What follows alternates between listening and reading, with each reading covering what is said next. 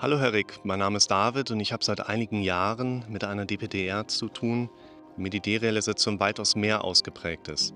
Ich bin vor einigen Wochen auf deine Videos zu dem Thema aufmerksam geworden und möchte mich erstmal für deine tolle Arbeit bedanken.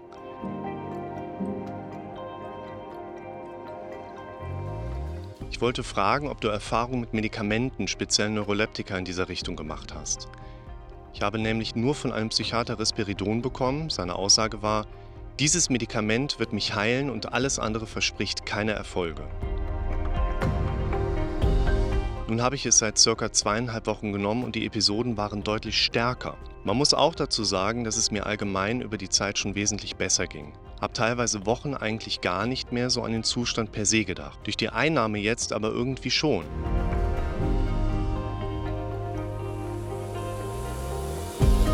Hatte halt im Aufnahmegespräch davon berichtet, dass ich ab und zu dieses Gefühl noch habe, es aber für mich akzeptiert habe und nicht mehr dagegen ankämpfe. Vielleicht hast du in diese Richtung einige Erfahrungen gemacht. Hatte zum Beispiel einen Artikel von einem Psychologen aus Mainz gelesen, der ebenfalls meinte, dass Neuroleptika genau das Falsche bei Depersonalisation wären. Vielen Dank für deine Arbeit.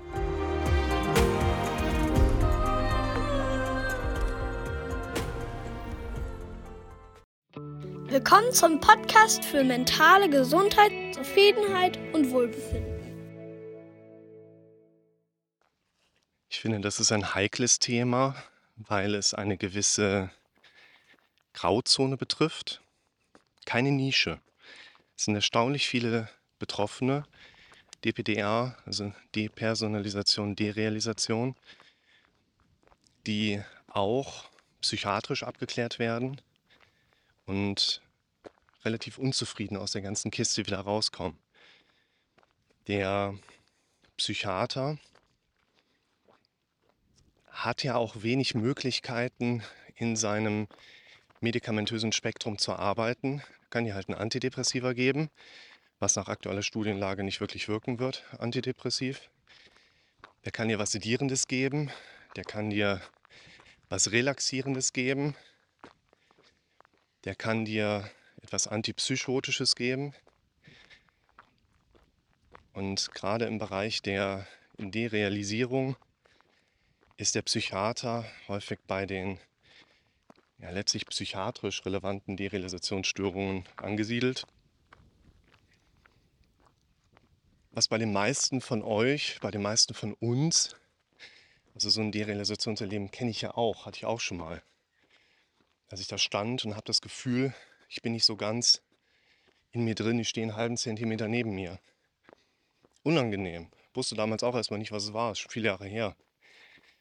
Wichtig ist drüber reden. Wenn man früh genug drüber redet, bekommt man günstigerweise eine deeskalierende Antwort, wie ich die häufig geben kann, wo ich euch erklären kann, was es ist, und dass ihr ganz beruhigt sein könnt und was ihr jetzt als nächstes zu tun habt. Das wäre eben nicht direkt ein Neuroleptiker einzuschmeißen. Und ich bin immer wieder etwas erstaunt. Ich will euch mal ein Beispiel geben von einem jungen Mann. Der hat da was ganz Ähnliches erlebt. Cannabiskonsum, dann erste Panik- und Derealisationserlebnisse. Mutter arbeitet in einer hiesigen Psychiatrie, hat ihn dann, dann natürlich auch mal mit vorstellig werden lassen. Die Ärzte gehen da erstmal locker mit um. Ja? Keiner haut dir jetzt irgendwie einen Knüppel auf den Kopf, weil du da mal einen geraucht hast. Das ist ja auch auf dem Weg zur Legalisierung. Da werden wir noch mehr Probleme damit haben. Nur in den meisten Fällen ist das, was da befürchtet wird, ich habe Cannabis konsumiert und gleite jetzt vollkommen weg, ist nicht begründet. Und der junge Mann wurde dann psychiatrisch einmal begutachtet eine gute Frau, der hat im Prinzip nichts, aber wir können dem auch mal Neuroleptika anbieten, weil mehr können wir auch nicht machen. Das ist der Punkt. Mehr ist eine klinische Einrichtung im Prinzip dann auch nicht in der Lage anzubieten, außer eben eine stationäre oder teilstationäre Aufnahme. Und einige von euch, die diesen Weg schon mal gehen wollten oder sollten, werden da auch mit den Schwierigkeiten konfrontiert worden sein, kannst da nicht klingeln und sagen, guten Tag, ich hätte gern einen stationären Platz. Ja, gerne, kommen Sie rein. Möchten Sie schon Frühstück dazu? Ihr habt da halt sechs Monate Wartezeit.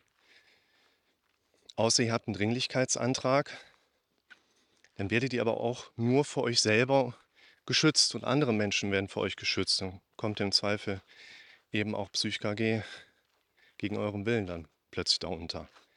Ist ja auch nicht das, was euch hilft und das ist nicht das, was ihr haben wollt. Jetzt pass auf, junger Mann ist in einer Ausbildungssituation, in einem Ausbildungsberuf, der ist jetzt nicht schlecht. Seine Mutter würde sagen, ist doch alles gut, er hat Sicherheit, ist doch wunderbar.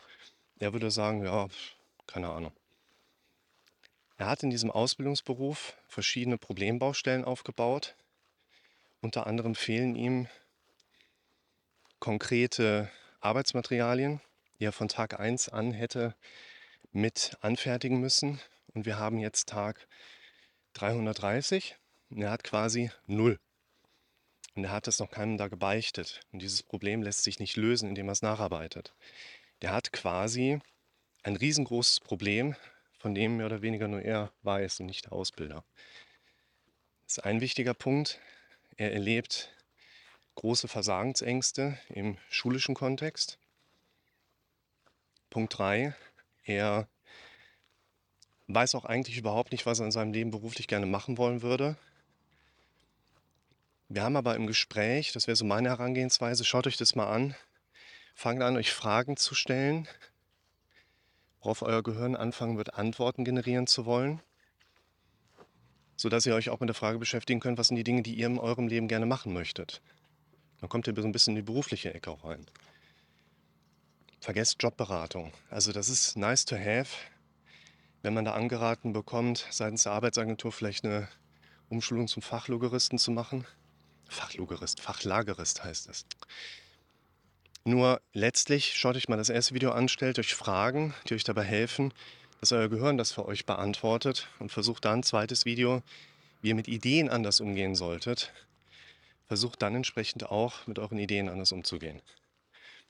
Das haben wir so ein bisschen angewendet und dann kam relativ schnell, naja, also er ist fasziniert eigentlich seit Kindheitstagen von Achterbahn, aber wie soll man denn da eine Ausbildung im Bereich von Achterbahn machen? ja, indem du dich beim Phantasialand als Betriebsmechatroniker bewirbst, wie auch immer das dann heißt. Ne? Nur, was ich euch damit erzählen möchte, ist, da hat jemand in seinem Alltag Probleme, die nicht gelöst sind. Und diese Probleme sind mittlerweile so groß und ungelöst, dass die echt viel Raum einnehmen und der junge Mann im häuslichen Umfeld extrem schnelle Möglichkeiten hat, in die Flucht zu kommen. Er hat seine PS5, der hat seinen Computer, er hat seine Eltern, die ihn in Ruhe lassen.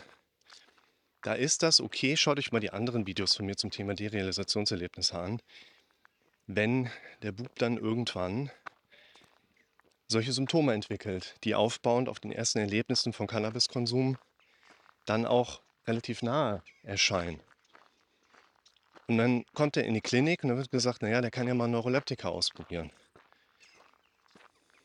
Und auch Antipsychotika werden da manchmal gegeben. Wo ich dann denke, medikamentös und medizinisch-psychiatrisch ist das nach aktuellem Stand vielleicht richtig. Aber wenn man einen solchen Hintergrund ermitteln kann, wäre das aus meiner Sicht nicht das nächstbeste, was du ausprobieren solltest. Das würde ich dir, liebe Frageersteller, auch so empfehlen. Ob du da jetzt das Neuroleptika weiter durchziehst, ob du jetzt das Medikament da weiter nimmst, das ist letztlich deine Entscheidung. Der Arzt kann dich nicht dazu zwingen. Ich würde dir aber empfehlen, versuch mal herauszufinden, was in deinem persönlichen Hintergrund so passiert. Weil es dort wahrscheinlich dann doch neben dem Cannabiskonsum Baustellen gibt, Probleme gibt, die noch ungelöst sind, mit denen du dich zuerst beschäftigen solltest. Anstatt darauf zu hoffen, dass das Medikament deine Symptome irgendwann verschwinden lässt.